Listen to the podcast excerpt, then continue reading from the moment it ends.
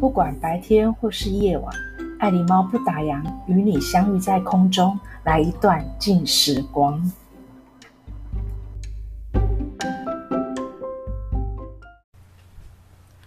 欢迎来到爱狸猫不打烊。真的觉得说爱狸猫的 podcast 似乎好像要中断了，不行，我一定要维持当初我坚持的理念，就是希望与各位来自四面八方的朋友来一段静时光，可以呃在段这一段短短的时间里面呢，可以带给你生活的启发，还有一些工不论是工作上或者是生活上或人生的道路上，都有一些不同的看法跟一些思考。那我们今天继续来说说，呃，史麦塔纳，捷克人不会忘记的音乐家。这个是延续呃第二十一集的故事哦。不过呢，爱狸猫发现了一个问题，就是原本爱狸猫是要设定呃三集关于史麦塔纳的故事跟音乐，呃，来跟大家分享哦。但是呢，在这个准备的过程之中呢，因为要研读一些资料，以及嗯，要听不同的有关于史麦塔纳的音乐，我就发现说，其实呃，这样的一个题材还真的是不容易，是有它的困难度。所以说，呃，爱狸猫可能就会，呃，就是要看，可能会设定设定三到四集左右，因为呢，呃，史麦塔那不只是要了解他的故事跟他的音乐哦。呃，也也必须要了解到它生长的年代，因为那个年代正好是一个呃世界民主革命的一个浪潮声浪的一个时代了。还记得第二十一集有提到，就是说，呃，尾声，好，在尾声有提到说，史麦塔纳后来他去参与革命活动，然后他去当民兵。那同时间呢，他他在担任这个。参与这个活动的时候呢，他也有创作一些呃进行曲、国民义勇进行曲啊、自由之歌等等的。那我们先来补充一下说，当时他参与那个呃革命的时候，那时候的捷克的社会是什么样子？哈，那一年是一八四八年。那捷克的社会呢，呃，就是当时就是哈布斯堡。在统治的。那哈斯哈布斯堡的一些呃，就是政府就是在奥地利嘛，奥地利政府嘛，他的所有的呃呃政府机关什么都是在那里。那呃，捷克人民在这一年的三月十一号就提出说，他们要提出请愿，他们有有有些请愿，呃，什么样的请愿呢？他们提出。官方机关及学校要使用捷克文。还记得我们之前有讲到史麦史麦塔纳，他其实讲的是德文。其实，在当时的那个呃呃，在哈布斯王朝的那个统治时下，确实都是讲德文。那史麦塔纳是十六岁的时候才开始学他的母语，就是捷克文。那当然啦，因为借由这个整个世代的演变，以及这个这样的一个。专制的一个政权之下，你说人民当然是就会，呃，开始就会反抗起来，就很有很多的一些请愿嘛。那同时间，他们捷克人民在请愿的同时，其实维也纳也又发生了革命。那维也纳发生了革命，他也是要推翻专制的政权，而且他要求实行宪政。那后来政府就允诺啊，就要就看到这样的事情的时候，就。允诺捷克人民就是会赋予公民的权利跟召开立宪会议，哦，这当时的呃政府就是有给捷克人民这样的一个请愿。那后来过了三个月后呢，哦，决定要来召开会议哦，结果呢，奥地利的那个政府呢啊就派派军队就来维持秩序，来布拉格维持秩序。说好听一点是维持秩序，说难听一点就是要镇压。这是爱狸猫自己的想法啦，嗯，那那一年就发，呃，那一年就是呃是在六月召开会议呢，可是呢，就是政府就派军队来啦，之后呢，其实就衍生就被称为布拉格六月革命。那其实后来这个会议也等于是没有开了，为什么？这个革命是失败了。然后呢，呃，奥地利政府呢就趁机就说要取消捷克议会的选举，然后呢还解除这一些什么民主委员会等等之类的哦。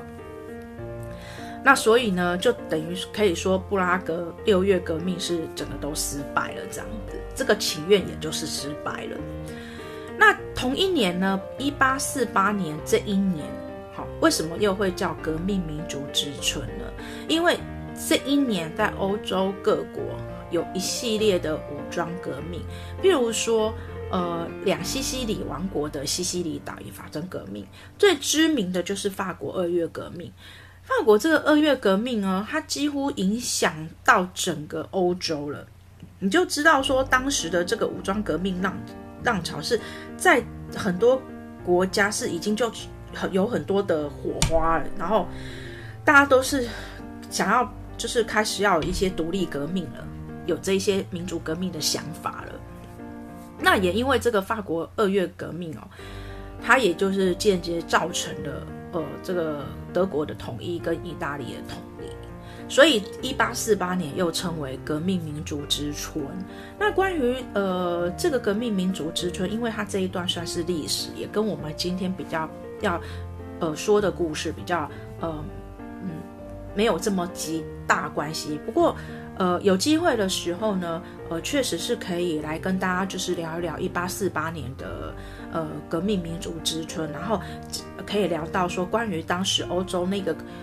呃这一块区域为什么会有这么多的武装革命，以以及当时的欧洲它的呃整个那个统治的政权到底是什么样的状况，才会以至于人民会这么大的一个反击。呃，这个我们有机会可以再聊。那回过头来呢，呃，史麦塔纳就因为呃革命。呃，失败了嘛？那失败之后呢？他之后就来开始一段旅行的生涯，就是在他人生之中，他这就是这一段时间，他是离开布拉格的，他就前往到瑞典的哥特堡去，在那边足足待了有三年了。那瑞典的哥特堡，它是属于一个贸易的小港。那这一个小港呢，是由一群瑞典人、德国人跟英国的商人，好来做一个。统治也是一个上流阶层的一个社会啊，一个统治呢。那他们当时呢是很想提升当地的音乐水水准哦，所以说呃，史麦塔纳就有机会来到这里来当他当爱乐指挥协会的钢琴老师。那同时间呢，他也在推动现代的音乐风潮，所以他把华格纳跟李斯特的音乐的这一些曲风。好就把它带进来，当时的这个瑞典的哥特堡这一个地方哦，然后跟以跟以往不太一样，因为当时这个地方是以呃孟德尔颂的曲派为主的，那史麦塔纳就完全就完全是不一样的。何况我们大家都知道李斯特是他的偶像，所以他用李斯特的交响曲跟华格纳的序曲这样子两。两个截然不同的曲风来推动、来带动呃哥特堡的这个音乐风潮。那你说中间史麦塔拉有没有创作？绝对是有的，但是他的创作已经不再是之前呃参与革命的进行曲，他反而是呃以交响乐为主。那为什么会以交响乐为主呢？当然，他这是在他去瑞典的哥特堡之前，他其实有去呃威玛拜过。拜访李斯特，大家都知道李斯特跟他交情也好，也帮助过他。那李斯特呃有两首的作品，《浮士德交响曲》跟《理想之国》，这两首曲子是影响史麦塔纳他在后面创作交响曲的很大的影响哦。那当然了，我必须也讲，其实李斯特是一个蛮重要的音乐曲风。呃，爱琳猫其实都每隔一段时间。都会把李斯特的那个曲子拿出来，我觉得他他的曲子会让让我听起来就会很澎湃的感觉，很澎湃啊，这样。那有时间的时候，呃，我们会再来说说李斯特的故事啊。那期间呢，呃，史麦塔纳就创作了呃很有名的，譬如呃像莎翁悲剧的呃理查三世，好，理查三，再来就是。呃，一七九九年席勒的剧作，呃，呃华华伦斯坦的阵营，有点小老舌。这个剧作是在讲波西米亚杰出的军事家，以及他是三十年战争的重要的人物。哦，接下来就是他还有另外一部很著名的。哦，交响曲叫做《领主哈肯》，这是描述呢北欧统治者和基督教呃战胜异教徒的故事哦。不过我们这时候讲都不是歌剧，而是讲的就是交响曲。那为什么会特别讲说他这个期间的创作？因为呢，刚才提到华伦斯坦的阵营呢，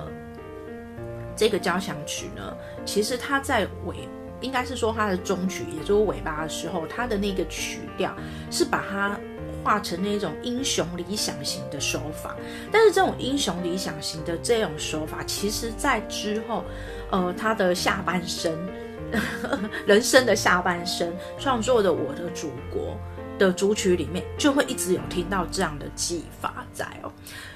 那爱琳猫在研读他这些资料的时候，我就深深觉得说。原来我的祖国，呃，它的很多里面的元素，哦，跟技法，其实原来在呃史麦塔纳年轻的时候就已经开始在酝酿了。那还记得说他之前其实有拜一位那个德国学者当成呃老师嘛，音乐学者老师。那个老师我真的觉得说也影响他很大，因为他也是告诉他，你不只是要创作而已。你要把你的想法也要融入这个音乐之中，所以后来我就觉得说，哎，呃，不能只是单一就是呃欣赏这个我的祖国啊，或单一欣赏他这个整个我的祖国里面的所有的曲子，而是我现在再回头去了解他这个嗯过去的这个整个创作的理念之后呢，我发现就是他是成就。后面的，呃，这一些很知名的曲子，这是爱狸猫个人的想法。但是我我就在，呃，在看的时候，在读他的资料的时候，我才发现说啊，以前对我的祖国只知道他很有名哦，他就是很澎湃的，带有那个民族思想。但是我现在再回头再了解他整个从他呃成长的过程，然后呢开音乐班，后来呢因为参加革命呃失败之后呃去瑞典去旅行，然后这个过程他都不断不断在创作，不论他是在哪里，哦，我觉得说哎原来就是成就他未来的作品，哦，这个是我觉得呃蛮感动的地方啊，那。刚才提到的他这三三首的交响乐，其实他并没有在瑞典演出过，他没有在瑞典演出过，而且他这三首也没有在捷克这么有名。但是很特别的是，他这三首曲子会在捷克一些嗯音乐厅会定期演奏，所以说可见嗯。捷克这个国家对他的音乐除了重视之外，也对史史麦塔纳他的这个，呃，应该是说对这一位音乐家，他对他是极为呃敬仰哦，尊重的。我是觉得都可以说德高望重了。对，就这完全就是真的是要去了解这个捷克的国家之后，才慢慢可以去了解到说，哦，原来呃他们呃。对音乐的这个看法哦，是很不一样的。那接下来呢，我们就提到说，哦，他在旅游的生涯之这一段时间，呃，除了创作之外，我们就来聊聊他的小小八卦。其实呢，他在那个史麦塔纳，他在那个瑞典的时候，他有认识一位，呃，应该说，你说女友吗？也。不能说女女的朋友好了，呃，很好的朋友，因为其实史麦塔纳已经当时就结婚，那那时候他还没有把那个妻子跟女儿带过去，那他在这里就认识了，呃，我刚才提到了女的朋友，好朋友，呃，弗洛伊弗洛伊达，然后其实他们之间是，我我我觉得可以说很暧昧。不明，但是因为他没有得到很大的确定跟证明，那为什么会知道有这个女人？那当然就是从史麦塔纳日记去解读。所以说，我觉得写下日记之后，让让后后人啊来了解你啊，包括你里面的八卦。开玩笑的，我觉得我们不是很知名的人。爱狸猫是有写手札记，可是我觉得手札记是一种抒发，也是一个记录啦。但是八卦，除非我变成名人啦，对，是这样。好，这不是重点哦。那我们先来讲一下这个佛洛伊达，嗯，她其实是一个非常美丽，而且是受过良好的教育的一个呃年轻的女士，但是她也结婚了。哦，她是一位瑞典批发商的太太，然后呢，她是在一次的那个瑞典巡回演唱会的时候，她参加一次舞会，她就遇到了史麦塔纳。那史麦塔纳当时看到的时候，真的是着迷了，你知道吗？她着迷到。为了他写了一首乐曲，而且这个乐曲里面的曲目还偷偷的加他的名字和字母。这一部分是后来的学者去研究出来的，然后再搭配他的日记就解读出来的。那我们之前都有提到啊，其实史麦塔纳他在追求一个女生的时候，喜欢一个女生的时候，都会为她创作了曲子。诶，这个好像到他年轻到到他现在，好像都一样一样哦。那这一位呃史洛伊塔也是呃弗洛伊塔，他也是那个史麦塔纳的那个学生哦，然后呢也常常都会跟他讨论很多不同的关于音乐这样子啊，所以说他可以是说呃史麦塔纳在瑞典的那一段时间非常是亲密的朋友，我刚才都很保守说是很要好的。好朋友、女朋友、女的朋友这样，他其实可以说是他呃亲密的朋友，而且也是他的呃，应该是说呃，佛洛伊达也是呃史麦塔纳的仰慕者啊，这样子。然后他常常就会邀请那个史麦塔纳去一些其他的。呃，家庭参加聚会呀、啊，参加一些社会活动，所以他们是非常紧密的。而且史麦塔纳也经常都去呃佛洛伊达他家。那其实我刚才就讲史麦塔纳跟呃佛洛伊达他们这样的一种关系，其实是在日记中是有写下来的，所以我们就只。可以想象，其实他们之间的关系，相信在当时的瑞典哥特堡是应该有引起轰动的啊。嗯，然后呢，其实史麦塔纳在日记里面其实都有写到他跟呃佛洛伊达的关系。好、而且嗯，当然了，后面有中断，有有有中断一段没写，就是在呃。一八五七年到一八五八年，就是大概有六个月没有写他跟弗洛伊达的故事了。那为什么会说，嗯，呃，弗洛伊达他带给那个史麦塔纳一个很大的成就啦？呃，你要想一想啊，我觉得当时他呃一个人一个人在异乡这样子在创作很多的一些作品，他难免都会有一些孤独感，内心啊。我我我我觉得我解读是是这样子哦，那再加上是说，呃，我觉得呃，佛洛伊达是他的好朋友，他们也是他的学生，他们会有一个就是对音乐的喜好，都会讨论，然后甚至去参与一个很多不同的活动，所以我相信这一些也无形之中，呃，带给史麦塔纳向前驱动的动力，继续创作的动力，这样。那所以说，我们就说，为什么呃，佛洛伊达是史麦呃是成就史麦塔纳的女人，甚至呃，在一九七年七零之后啊，也就是说在，嗯史麦塔纳他后半的人生，他其实生病了，他已经失去了听力了。那呃，佛洛伊达还。帮他去组织一个募款的活动，募款到一千两百多的金币，然后呢，要让呃史麦塔纳去看医生啊。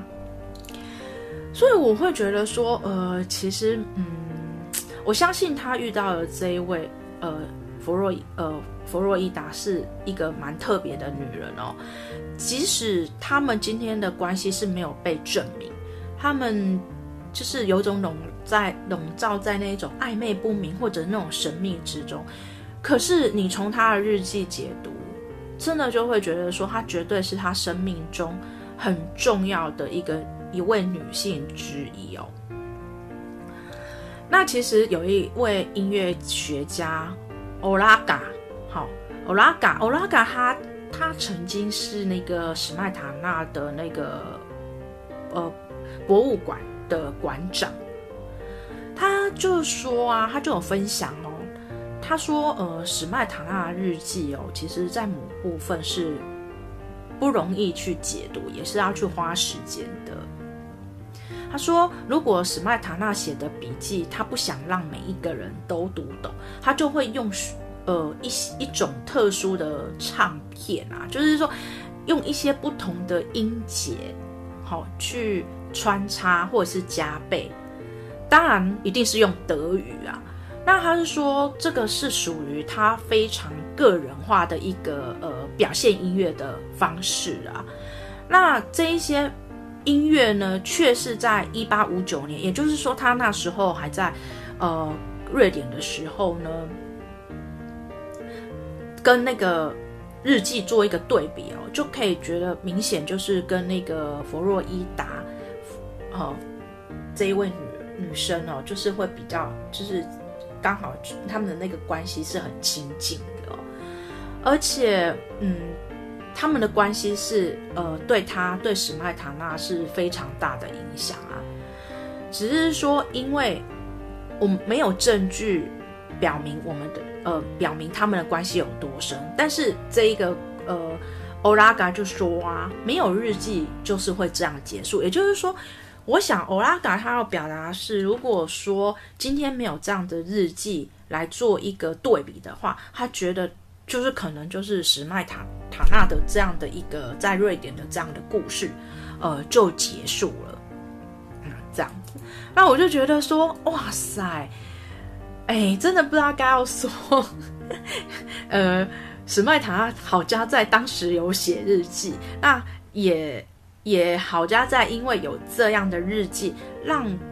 呃，后面的呃有呃喜欢他人或研究他们的呃专业的学者们、音乐家们，他就可以在日记跟曲目呃去做一个很大的对比。那让我们后后呃就后面的人啊，我们呃下一代或下一代人，或者是杰克的后代子孙，可以对呃史麦塔纳呃这这样一位人物可以更深的呃了解。这样子，所以我跟大家再讲一个小小的八卦。你说他是他的小三吗？我也很难讲哎。以现代的话语来讲，确实是，嗯，可以这么说。但是以当时的这个社会啊，我其实也很难想象当时他们那一些，当时那个呃。上流社会啊，知道他们的关系之后，不知道是什么样子的看待。可是如果说是真的抨击很大，那史麦塔纳是不是早就回布拉格了呢？是啊，不过史麦塔纳后来是，呃，在于会回布拉格原因，是因为在于那个嗯，哈布斯堡跟意大利呃的战争，然后哈布斯堡呃输了，打输了，所以后来呢。呃，史麦塔纳才再度再回到布拉格去。那关于下一次我们要讲史麦塔纳的这个呃，就是故事呢，就是要进入他的歌剧了的时候呢，我我觉得在这里还是跟大家就是呃，继续就是跟大家做一个宣传，就是说还是要继续支持爱狸猫不打烊。那关于呃，我们今天有提到这个。呃，杰克的这个史麦塔纳的故事呢，呃，我还是会分享，就是呃，关于他的音乐，他的故事。其实我必须讲，其实他的嗯，回到布拉格之后，然后从歌剧到最后他创作，他在生病的时候创作，我觉得那一段才是最精彩也最为之动容的。那希望大家还是呃要继续支持爱琳猫。呃，虽然呢，我觉得自己在讲这个嗯音乐家的故事呢，我自认为我不是讲得非常好。呃，因为我不是专业的呃呃学音乐的，我也不是本科系的，但是因为有呃。有在接触呃欧洲史，在同时间呢，呃也有在认识台湾在地的故事哦。我发现他们都会有一些呃相似度，哦、呃，就觉得会带给我很多的不同的启发。譬如说，我可能呃在接触史麦塔纳的的音乐的时候，我同时可能会在想台湾当时。或者是台湾在百年前的音乐，其实它都，我觉得它有相相关，呃，应该是说，呃，我觉得它会带给我间接的启发，这也就是为什么我会嗯继续做 Podcast 的原因。那希望就是说，呃，大家还是要继续呃支持爱琳猫不打烊，你们的支持就是爱琳猫的动力。我们下次见，拜拜。